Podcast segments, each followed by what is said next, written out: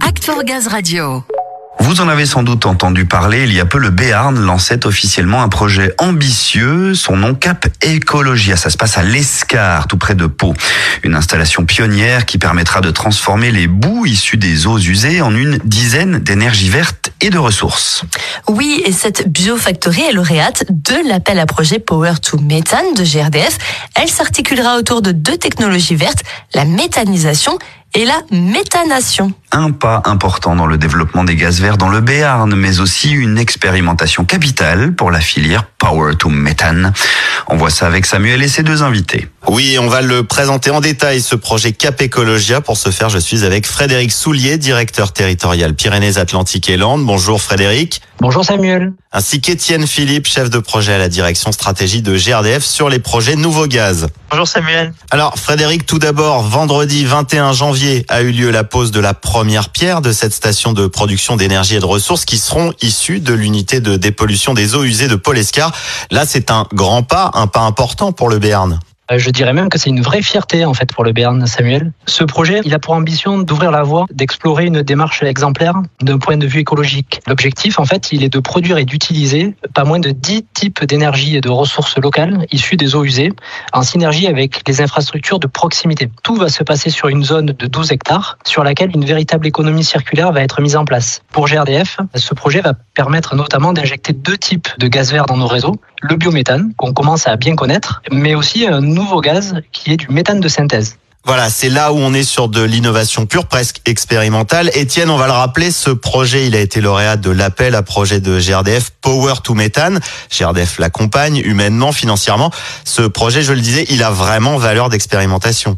Oui, tout à fait. Il faut savoir que ce projet, en termes d'expérimentation, il fait partie du bac à sable de la Creux, la Commission de régulation de l'énergie. Et parallèlement à ça, nous avons lancé un appel à projet de R&D pour accompagner euh, quelques projets euh, lauréats de Power to Methane. Donc c'est à ce titre que GRDF va d'une part l'accompagner pour étudier l'injection du gaz sur le réseau et surtout euh, investir sur tout un volet d'études, donc une analyse de cycle de vie, une analyse technico-économique pour avoir un peu de visibilité sur l'industrialisation de ce type de projet, également une étude approfondie de la qualité du gaz et également sur le volet d'injection, on va compenser pour les premières années d'injection les frais du projet afin de lui donner un petit coup de pouce euh, financier. Oui, c'est évidemment au cœur des priorités de GRDF que de développer ces nouvelles énergies, ce méthane de synthèse. Ça va permettre aussi d'encourager de nouveaux soutiens à la filière gaz dans la transition énergétique qui se dessine. Tout à fait. Donc c'est un rôle déjà important hein, qui est joué par le bac à sable de standardiser, un peu de défricher la réglementation. Mais si on regarde de manière un peu plus large, il manque déjà une définition réglementaire hein, au gaz produit. On parle de méthane de synthèse, de e-méthane dans ce cas précis, car le gaz est issu de l'électrolyse pour la production d'hydrogène.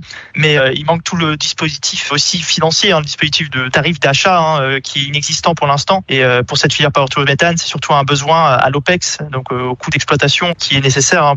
Là-dessus, donc l'ADEME est un allié assez important hein. dans ces récents scénarios transition 2050 qui ont été publiés fin 2021. L'ADEME sur le trait jusqu'à 40 TWh de gaz de méthane de synthèse issu de méthanation qui pourrait être produit à horizon 2050. Donc il y a un vrai besoin voilà d'avoir des retours d'expérience et c'est une bonne chose que l'ADEME puisse aider. Et de manière plus générale, le ministère de la Transition écologique a ouvert la voie un appel à projet méthane de synthèse et euh, on espérait une mise en place pour les premiers projets euh, à horizon euh, fin 2022 début 2023.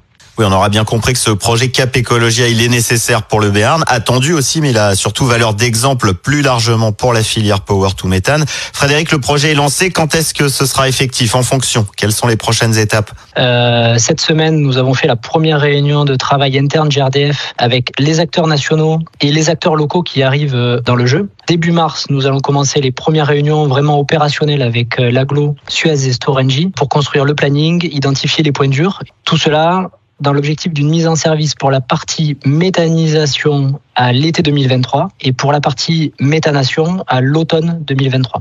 Oui, donc pas si loin que ça. On peut dire demain, presque. À terme, ce sont 1200 foyers qui seront alimentés grâce à ces nouvelles installations.